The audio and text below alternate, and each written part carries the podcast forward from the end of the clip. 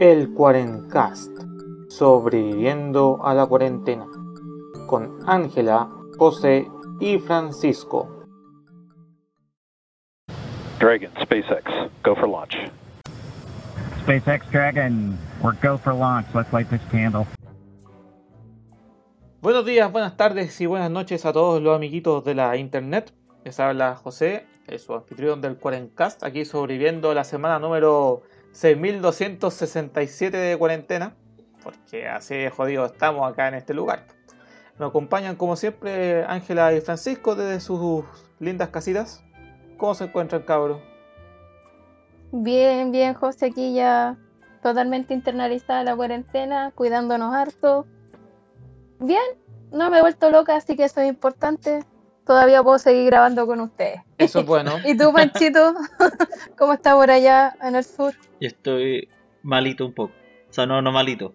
Es que se me acabó la fiesta. Oh, Me mandaron de vuelta para la casa con teletrabajo porque en la región de Aysén se duplicaron los casos.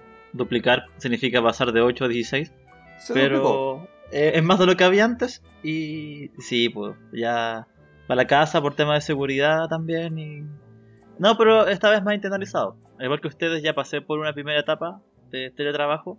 Así que ahora de vuelta con esto. Espero que con un poco más de sabiduría para enfrentarlo de buena manera. Pero sí, se, se me acaba la Sí, fiesta. porque Ah. que ahí se me estaba pasando hipercola, no tenía ningún problema y de la noche a la mañana un solo avión trajo como dos o tres infectados y de ahí ya todo se fue al... al carajo. Sí, al carajo. Acá estamos todos tomando mate felices, haciendo ronda. Conversando con los y- corderos. y no. Sí. Era una vida muy feliz, pastoril y bucólica. Pero bueno, las cosas tienen su- sus periodos y esto iba a pasar eventualmente. Era una así que posibilidad. era parte de. Pero bueno, son cosas que ocurren. Mira, como yo siempre digo, mientras haya cerveza y un televisor, puedes subsistir todavía. Sí. Sí. Oye, pero al menos en la, en la TV nacional no está dando nada bueno. Yo, por un tiempo me dio por ver la cuenta que dan todos los días de los casos y es para deprimirse de pena. Eh, eh, las, las preguntas son estúpidas, las noticias son, lo que dan es cada día terrible y preferí no ver más tele porque no, me, me hace, me hace mal. se deprime más. No, pues mal, pues, pero, pero para que se, para que los oyentes se den cuenta de la escasez de contenido que tiene la televisión, el canal del fútbol de acá de Chilito va a retransmitir el Mundial del 82. Nos fue como el pico ese año, weón. Perdimos los tres partidos, weón. Nos acordamos más de Caselli y, y su penal perdido, weón. Y van a transmitir eso. No tiene lógica, weón. Ese mundial. ¿Cómo transmitir eso? Oye, ¿Pero cómo? Podrían transmitir el de 62, po. Claro. Lo, lo remasterizan y sería algo choro o algo más, más simpático, pero el, el pero por lo 82, menos el ¿qué Canal onda? 13 está transmitiendo el- la Copa América, así que algo positivo dentro de todo. Sí, porque es que por lo menos eso, ahí ganamos, por lo menos eso ayuda a levantar el espíritu, pero ¿qué espíritu va, va a quedar levantado después de ver a Caselli perder el penal por enésima vez? van a volver a trolear. No te da ánimo Pobrecito. Al pobrecito y, y- y- y el pobre que, que fue un gran futbolista, pero el común de los mortales lo conoce por el penal nomás. Sí, po. el penal que se perdió. El penal que se perdió. Sí, mal ahí. Bueno, La tele. Así empezamos este simpático episodio. Vamos a pasar de inmediato a nuestra divertida pauta y temática, como habrán escuchado al inicio del, del programa de índole espacial. Debido a un suceso que ocurrió la semana pasada, que tenía que ocurrir el miércoles, pero debido a que se cruzaron un par de nubes locas, eh, lo terminaron corriendo para el sábado, sobre el lanzamiento del SpaceX, o sea, es el nombre de la empresa. ¿Cómo se llama el, el cohete? Yo sé que la cápsula es del Dragon 2, pero el, el cohete se me olvidó el nombre. El Falcon 9, sí. ¿Sí? Claro. Y Sí. SpaceX, la compañía de Elon Musk, que- con la cual los gringos vuelven a la, entre comillas, carrera espacial, pues, porque hace harto rato que no lanzaban un, un cohete por su cuenta. Sí, po. Desde el año 2011, que fue la última vez que lanzaron algo desde el Cabo Cañaveral, en la estación espacial John F. Kennedy, que está en Florida. Y sí, pues se iba a lanzar el miércoles, pero como justo está en temporada de huracanes, no era muy recomendable, no era muy recomendable lanzarlo en ese momento, así que se pospuso para el día, para el día sábado. y sí, pues, eh, gracias a, no sé, a la tecnología, a, a la ciencia, el avión, o sea, el avión, el, el cohete despegó sin ningún problema, llevando a dos simpáticos astronautas, eh, los señores Barken y Hurley, a la estación internacional que está en el espacio. No olvides el dinosaurio lentejuela, Gran dinosaurio. que apareció por breve segundo, pero en lo que lo vimos dijimos, ahí hay un dinosaurio. Representando a toda la especie extinta de este planeta. Exacto. Mm, ojalá no sea un Sí. vaticinio de nada ese dinosaurio en el espacio. Sí. Podría ser peor. Y, y de hecho, este lanzamiento es muy particular por muchas cosas. Como ya les dije, desde el año 2011 la NASA no lanzaba nada desde tierras norteamericanas y todos los astronautas que tenían que viajar a la estación, en la estación espacial internacional tenían que despegar desde suelos eh, rusos. O sea, té- técnicamente Kazajistán, pero con la- una base rusa que está en ese país. Y les salía carísimo. Y también por temas de soberanía nacional era muy complicado porque Estados Unidos y Rusia están siempre en tensión. Sobre todo en estos tiempos cada vez, cada vez más álgidos. Y no les convenía depender de, de otro país que por favor les Por lance, favor. les dé un cupo, un, un asiento en Sí, su bueno. Y, y de hecho por eso la NASA en 2014 eh, destinó fondos para terciarizar, esta, el lanzamiento y ellos, la NASA se quiso enfocar más en la parte más tecnológica de la exploración del espacio más que en el lanzamiento propiamente tal, que de por sí algo muy muy cansador porque le- le- les consume muchos recursos. Y le destinó eh, financiamiento a la empresa Boeing y SpaceX, la- esta última de Elon Musk. Y en teoría el 2017 iban a lanzar, o sea, debía estar listo este, este cohete, pero por temas técnicos se atrasó hasta el día de hoy. Sí, o sea, la NASA ahora se está ahorrando. Piensen que el con- se ahorran cuar- 40 mil millones de dólares contratando SpaceX y lo único que ellos pagan son 3.100 millones. O sea, un win-win para la NASA espectacular. Sí, y todo con, entre comillas, el tema futuro de que SpaceX después tarde o temprano va a ganar por transportar carga, transportar astronautas y transportar turistas. Pues sí, es El finalmente el, el grande, el- una de las patas del negocio. De que poder enviar, porque yo tengo entendido que la cápsula tiene cubo para 7 personas, ahora enviaron 2. Pero claro, meter un par de pelagatos, hacer un, un tour por el espacio y después retorna.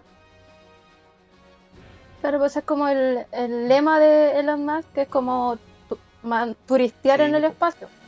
Que es como su, su fin, aparte de contribuir con la NASA, obviamente. Hoy una pregunta anexa a esto. Diga. Con el auge del turismo espacial, ¿usted creen que baje la cantidad de gente que cree en la Tierra plana? Eso mismo pensaba hoy día, mirando ahora como, ¿cómo pueden decir que es plana si se ve que es redonda? Hay, hay gen- gente loca sobra. Ese, que ese es el tema. Yo siempre he dicho que, a no ser de que sea una persona que se dedica a investigar muy bien y efectivamente se dedique un poco a. ni siquiera a ser científico, sino que te interesa la ciencia. eh, hay un tema bien particular que la Tierra redonda es una de esas pocas cosas que el común de los mortales tiene que creer. No sé Ver. si me entienden eso. Como ver para creer. Claro, eh, no, no puedes aplicar el ver para creer a no ser de que tengas mucho dinero o una capacidad para enviar un globo de helio a la atmósfera, porque si no, no tienes cómo... Tiene, la Tierra normalmente a nuestra escala es plana, Oye, pero fíjate que hay una forma de probarlo, que es muy sencilla. ¿sí? Mira, eh, no, no me sé eh, técnicamente el asunto, pero desde el hemisferio norte las estrellas giran hacia una dirección Ya. y desde el hemisferio sur gira en otra dirección, en dirección opuesta. Esto obviamente desde el punto de vista hacia que está en el hemisferio norte o sur. Ya. Y entonces si es que alguien está acá en Chile y pone la cámara apuntando a la estrella y la deja harto tiempo, se ve que están corridas las estrellas hacia un sector, creo que es la derecha. Y después esa misma persona puede ir al hemisferio norte y hace lo mismo y se ve que está todo desplazado hacia la izquierda. Claro, Esa es la, la forma más pedestre de comprobar Claro, que pero la Tierra finalmente, es esférica. finalmente a lo, que, a lo que yo voy es una cosa que tú cuando entiendes la teoría y, el- y el suceso que hay detrás, Ah, sí, lo po. entiendes. Pero no, en- no está el criterio de ver para creer con la Tierra redonda. Ahora, hay un montón de cosas Mm. que tú no, no puedes ver para creerla y tienes que y uno las termina creyendo igual. Pero Sí. volviendo a enfocarnos al tema del SpaceX que- y saliendo de esta desviación de, la, de los terraplanistas, que es- ojalá que estén bien, Planos. eso es todo. Estén bien planos, pero estén bien. Sí, los gringos no enviaban eh, un vuelo suyo desde hace desde el 2011, cuando eh, ya cortaron el programa del transbordador espacial, que de hecho lo habían extendido su vida útil en 15 años. Habían tenido que construir un, un transbordador adicional cuando explotó el Challenger y después el Columbia terminó de explotar cuando venía de vuelta. Entonces, y en comparación, para que la gente entienda, el- un transbordador espacial era como enviar un, un camión con doble remolque lleno al espacio. Que para más remate, todo el cohete eh, se convertía en basura espacial. Sí. O sea, una cosa, primero costoso, porque no es reutilizable, solo, solo el transbordador era, es reutil- era reutilizable, pero el resto era chaya. Y a diferencia de, este, de esta nueva técnica, que sobre todo los cohetes son reutilizables, pues te dan un- por lo menos te genera un ahorro económico. Y de hecho en la grabación se nota, justo se cortó el momento culmine, pero se nota que cuando aparece el, el cohete que había aterrizado, y eso es lo más impresionante para mí del asunto, de que, puta, imagínate el, el cálculo de precisión para decir, aquí va a aterrizar el maldito cohete. Y, y que no les falle, si eso es lo maravilloso. Sí, pues. Y bueno, y lo genial que está ayudando también al medio ambiente, ya estamos llenos de basura espacial. Aquí queremos más y se abaratan costos también. pues. Sí, pues. Esto es un tema, eso, el tema de, del- de esta misión que vuelva a poner, entre comillas, a los gringos en el negocio espacial, dejar de depender de los rusos. Y abre, y yo creo que está abriendo la ventana a, a un futuro turismo espacial ya. Pues. Si ya se pudo hacer, puede que más adelante sea factible ir a darse una vuelta a la Tierra por fuera, una vueltecita, algo poco, algo Una económico. al- Claro, eh, pero entrando en los detalles un poco más finos del- de la misión de, que ocurrió este sábado, justo el día anterior había explotado un cohete como primo de estos tipos, que era el cohete Starship, que es uno que ya está diseñado para trayectos de hiper larga distancia, o sea, dicen que, que es un cohete para ir a Marte e inclusive más allá, si pudiesen. Sí, pues. Imagínate el pobre piloto que le dicen, bueno, eh, eh, otro, otro proyecto de la compañía explotó, pero bueno, puedes usar este. Tenemos fe en que este sí resulta. Este, este va a resultar cabros, no se preocupen. Este sí que Sí, sí. El, El anterior era, era puro. Era una prueba. Eso es lo bueno que de era hecho, una era, prueba. era, era de prueba. Mejor que explote ahora, pero imagínate, igual pues, pobre pilo- los pobres dos, dos pelagatos, así como, puta, el, ayer- el de ayer explotó y hoy día nos toca a nosotros. Bueno, y ese, esas pruebas también están orientadas como al otro foco que tiene Elon Musk, que es colonizar Marte. Sí. O sea, los gringos quieren colonizar, volver a la Luna primero y colonizar Marte. Que esa es finalmente la, la gran meta de las compañías de, de investigación del espacio actualmente. Colonizar Marte. Esa es la meta. Pero veremos. Porque Ahí va. Nuevamente empieza la, la guerra por el espacio entre Estados Unidos y Rusia, parece. ¿eh? Mira, los gringos pudieron haber llegado a la Luna, pero la historia muestra que fueron los soviéticos los que ganaron la guerra espacial. ¿Y por qué? o la carrera espacial como porque ellos fueron los primeros en todo y fueron y finalmente es un tema bastante interesante déjenme profundizarlo un poco más que es que los soviéticos todo esto parte más o menos cuando los, los soviéticos generan su primera bomba nuclear pero tecnología soviética la, la cuestión pesaba tanto pesaba como cuatro veces más que la bomba norteamericana por lo tanto, para transportarla necesitaban una cuestión que se, que- con un cuatro veces más potencial de, de carga.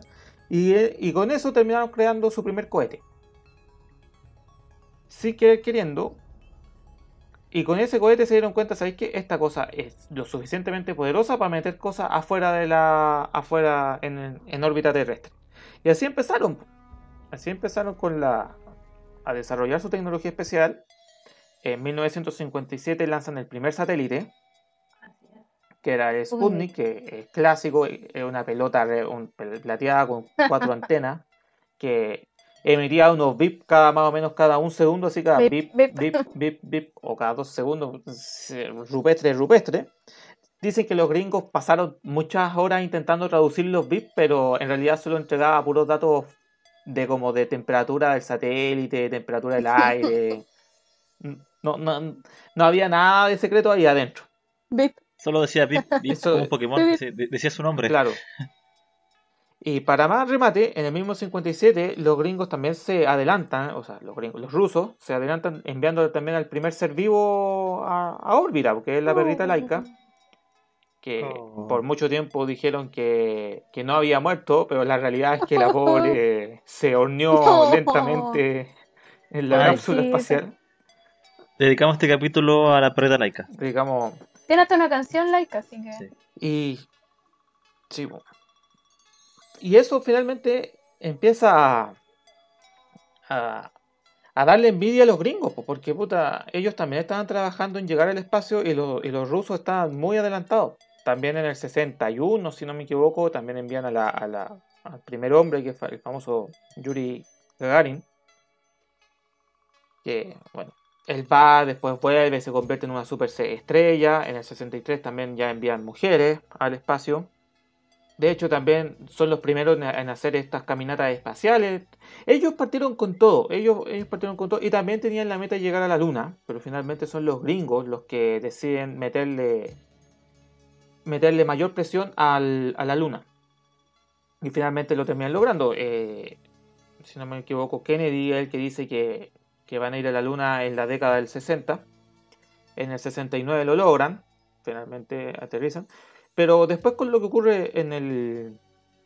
Con lo que sigue ocurriendo, con lo que pasa con Norteamérica después, que finalmente vuelven a ir, ir un par de veces a la Luna, pero con la crisis del 73, como que en realidad ya el proyecto que lo dejan votado, porque dicen, ya, ¿sabes que Ya llegamos, la, el, el golpe propagandístico ya lo dimos. Quedamos o sea, como los, los winners.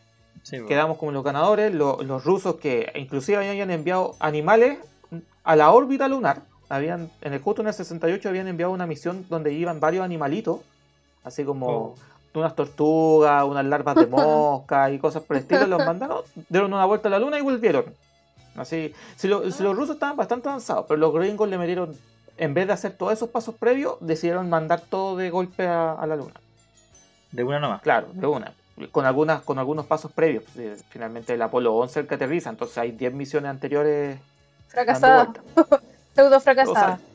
No, no fracasadas, porque quisieron pasos previos. claro. Ensayaron. claro. Una era llegar hasta el espacio, dar una- la vuelta a la Tierra, dar la vuelta a la Y, Luna, y así, ese y así tipo de cosas. sucesivamente hasta que llegaron al, hasta que aterrizaron. Pero con la crisis del 73 ya finalmente el, proyecto empieza a descansar porque el golpe propagandístico, como les digo, ya estaba hecho.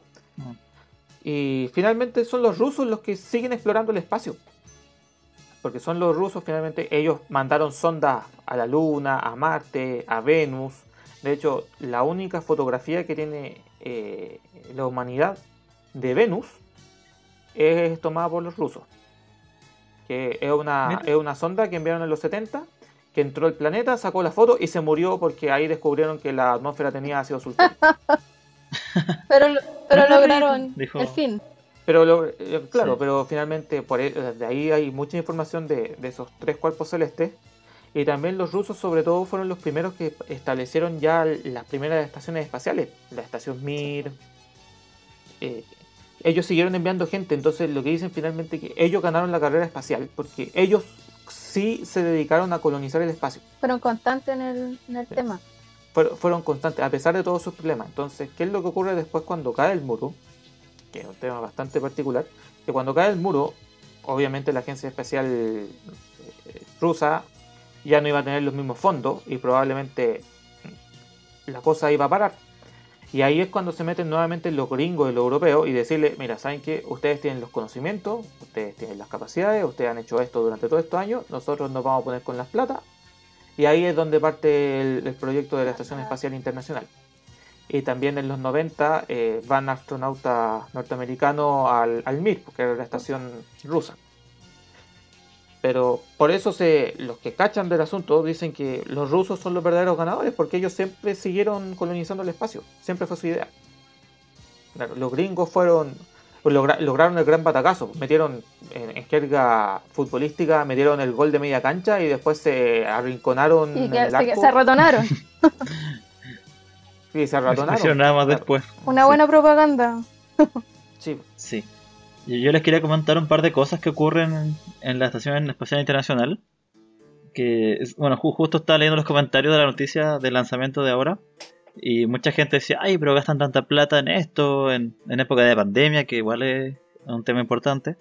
Eh, ¿Qué utilidad tiene todo esto de ir al espacio en general? Y pienso que la principal ventaja de poder eh, hacer este tipo de proyectos tan, tan grandes es el desarrollo tecnológico que ocurre. Sí. Eh, hay un montón de tecnología que nosotros tenemos a nuestro alcance al día de hoy que se gestó en, en el espacio, eh, ya sea en la carrera espacial, eh, probablemente tal, pero dentro de la Estación Espacial Internacional es como una sala de pruebas. Ahí se prueban un montón de cosas de mate- materiales, tecnología, que después vienen acá a la Tierra y se masifican. Sí, o sea, hoy día era cosa, perdón Panchito, hoy día era cosa de ver los trajes de los astronautas, si los comparamos con los primeros, el avance es Sí, cuático. Eh, Y o son sea, materiales que sirven eso- acá también, obviamente en la Tierra. Sí, pues, esos trajes naranjas gigantes que ocupaban en la época de los transbordadores, puta, y ahora ah, en la Como es escafandra. Sí.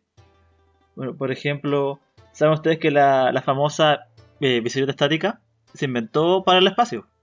Para que los astronautas en situación de, de- de gravedad cero, los músculos no se le atrofiaran, Y hicieran hicieran ejercicio en un lugar eh, fijo, se le inventó esta bicicleta fija para practicar los músculos.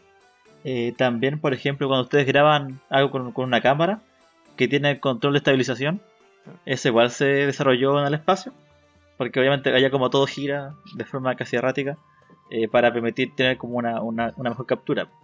Eh, la fibra de carbono, eh, los códigos de barra, casi todos los aparatos sin cables se desarrollaron para el espacio o en el espacio. Sí, tema, tema importante. Y por lo mismo no, no hay que dejar de invertir en ese caso.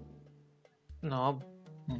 Y finalmente, un tema no menor que tarde o temprano, si seguimos al ritmo que seguimos consumiendo los recursos de este planeta, vamos a tener que ir a buscar recursos a otro lado. Yo, yo siempre he dicho que el recurso más escaso de la Tierra es el espacio, porque no tenemos espacio. La, la Tierra está limitada, eh, es una esfera, la- y, el espacio que tiene no, no lo podemos ampliar a no ser de que vayamos a Sí. otro planeta. Y por lo mismo, por la devastación de todos los recursos. pues, Vamos a llegar a un punto en que tenemos, vamos a tener que salir o, o- o nos vamos a extinguir como especie. o, o moriremos todos. Y todos se. ¡Vamos a morir! Five, four, three, two, one, zero. Ignition. Liftoff of the Falcon 9 and Crew Dragon. Go NASA. Go SpaceX. Godspeed, Bob and Doug. Y bueno, continuando con este episodio que terminó armándose como un especial espacial de... Así como rápidamente. Entre los sucesos que pasó esta semana, uno de los doodles de Google, que a todo esto puta, me carga esa cosa de que, de que Google se volvió una cosa tan grande que hasta el logo tenga un nombre. ¿Cómo? Dudo. Bueno, uno de estos doodles estaba dedicado a una muy importante científica chilena y creemos que es una historia bastante importante a rescatar, ¿o no, Angie? Así es, Josecillo. Este pasado 27 de mayo se conmemoró el 95 aniversario de nacimiento de Adelina Gutiérrez, que es la primera astrofísica chilena de renombre mundial. Y Google quiso homenajearla con este doodle para Chile, Argentina y Perú. Bueno, ustedes se preguntarán quién rayos es Adelina Gutiérrez y por qué es tan Sí. importante. Sí. Eh, de partida es, la, es de las primeras mujeres que estudia astrofísica en Chile. Eh, de profesión, lo primero que ella estudió fue pedagogía en matemáticas y ciencias, pero siempre tuvo una fascinación por el espacio. Y esto finalmente la lleva a entrar a trabajar ah, en el año, eh, perdón, eh, a trabajar en el año 49 a lo que es la Facultad de Ciencias y Física de la Universidad de Chile, donde posteriormente sale el Observatorio Astronómico, que estaba antiguamente en Los Espejos, que es como parte de una base aérea actualmente. Eh, lo particular de Adelina es que aparte de ser la primera mujer eh, que estudia, que se mete en el área de la astronomía en Chile, también es la primera mujer que obtiene un doctorado en la Universidad de Indiana en Estados Unidos el 64 Wow. en esos tiempos que una mujer tuviera un doctorado en un área que estaba firmemente marcada por los hombres como la astronomía era wow, nos sacamos el sombrero. Eh, esta, la señora Adelina se casó con un colega de ella que también es astrónomo, que también es conocido a nivel internacional y a nivel nacional, don Hugo Moreno, y ellos formaron como una pareja muy fructífera en ciencia. Tienen cerca de 65 publicaciones reconocidas a nivel mundial. Eh, la señora Adelina es una de las fundadoras de la Escuela de Astronomía de la Universidad de Chile. Y lo que a mí me, me- me llama mucho la atención y encuentro que fue genial y quebrando todos los esquemas, ella cuando viajó a hacer el doctorado, ella ya tenía tres hijos. Y en esos años ser mujer, viajar sola y dejar a tu familia por estudiar era que, que aberración más grande, pero ella le dio lo mismo. Y esta, este quebrar los estándares la llevó a ser eh, como la, la mamá de la astronomía chilena. Sí, o sea, fundó la, la Escuela de Astronomía de Chile, eh, que es una de las principales científicas de este país, pues sin, sin ninguna duda. Yo, por lo que estuve cachando, hizo, se dedicó a la fotometría fotoeléctrica, que es identificar más o menos la, la intensidad de la estrella. Un tema bastante, bastante interesante y que, se, que todavía está en estudio en la actualidad y que y es súper valioso que es todo eso lo hubiese partido iniciado aquí de este sucucho, inclusive como de una profesión de, de- la pedagogía, pues ella era profesora, no, no partió como astrónoma de una, sino que fue, profesora, enseñó, hizo clase y después fue entrando al mundo de astronomía. Claro, y es parte de, como de las formadoras de muchos astrónomos chilenos tan reconocidos como el profesor Massa, que es Premio Nacional de Astronomía. De hecho, hasta el día de hoy se, se siguen ocupando textos que ella escribió, por ejemplo, Astrofísica General, que sigue siendo como obligatorio dentro de los textos de estudio de los astrónomos actualmente. Y es fuente de inspiración para muchas mujeres que se han dedicado a la astronomía. Porque, como les decía, en esos años las mujeres no se metían a estas cosas, las mujeres se quedaban en la casita y no, no se dedicaban a mirar las estrellas y pensar más allá de eso. Sí, Eh, es un tema extremadamente valioso, su historia completa y los logros que, que consiguió, porque es- yo sigo insistiendo, es sumamente valioso el hecho de, de salir, de, de salir del país, iniciar prácticamente una rama prácticamente nueva. Ella es, es prácticamente la astrónoma que inauguró el Cerro Tololo, el Observatorio Tololo. Ella es una de las, de las personas que, que primera entró a ese, a ese recinto a trabajar. Dio, hizo clases en la Universidad de Chile hasta, Hasta el Mucho. 98. hasta el 98. que que imagínate, y partir todo casi 50 años dando jugo en la astronomía. No, y lo bueno es que, que se metió un tema, sacó la o sea, sacó su personalidad y logró el reconocimiento que se merece hasta llegar al punto que Google la homenajea. Sí, que es un Y tema. una fuente de inspiración No. a las actuales generaciones y a las que han pasado también. Sí, de que siempre está la posibilidad de destacar en algo que uno no, no se Claro, espera que lo haga. yo la, De, de romper los estereotipos, de vencer como los esquemas de la época. Porque pe- pensemos que en Chile en esa década las mujeres hace poco Sí, estaban votando. o sea, Sí. yo me saco el sombrero frente a la señora Adelina por todos los avances que hizo en este país. Ahora somos reconocidos como una potencia astronómica dentro del mundo y en parte es gracias a todas las gestiones y cosas que ella hizo. Sí. Eso es sumamente valioso y por eso queremos cerrar este episodio con esta pequeña semblanza sobre esta chiquilla, Adelina Gutiérrez. Doctora Adelina Gutiérrez, No, por favor, no nos Sí, pongamos tan por favor, no, no, no tanta confianza, no tanta Sí, confianza. Claro, sí. Es importante rescatar el valor de la ciencia en Chile, porque la dejamos un poco botada. De hecho, normalmente tienen que, los pobres científicos tienen que prácticamente vender galletas para financiarse. Y siempre es importante rescatar su trabajo. No olvidarnos que acá en Chile hay estas semillas de, de, ciencia importante que pueden salir al mundo. Claro. Siempre, siempre puede partir haciendo su experimento de química en casa en cuarentena. Ahí una de esas, combinando en una de esas vinagre y carbonato. un, Nobel en física gracias Sí. a la cuarentena. Sí, claro, hay, que, hay que intentarlo. Así que sí, pues, con eso vamos ya cerrando el episodio del día de hoy. Este, este especial espacial que nos salió de la nada, porque en realidad era, era hablar de esto o hacer un especial de Juan Topo y creo que ganó esto. ¿Cuánto puedo seguir ap- esperando sentadito? Sí. Juan Topo, al diablo Juan Topo. Así que así, pues. Eh, palabra al cierre, chiquillos, ¿qué quieren contar? ¿Algo interesante para terminar el, el capítulo de esta semana?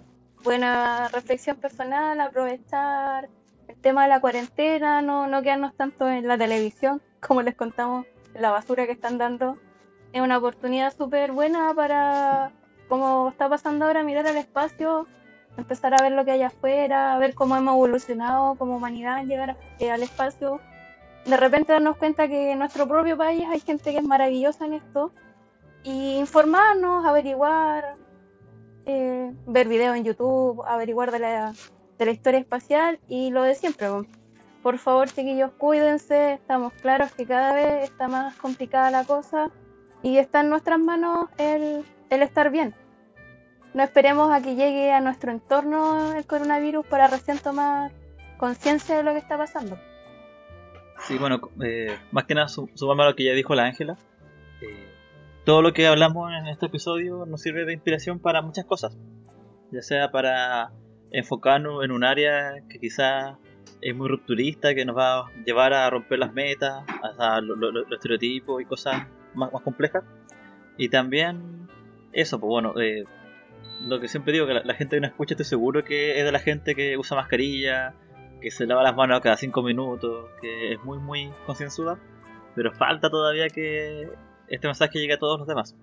Así que por eso, compártanos eh, como podcast para que así este mensaje de paz y humanidad le llegue a todo el mundo. Les traigo paz y amor.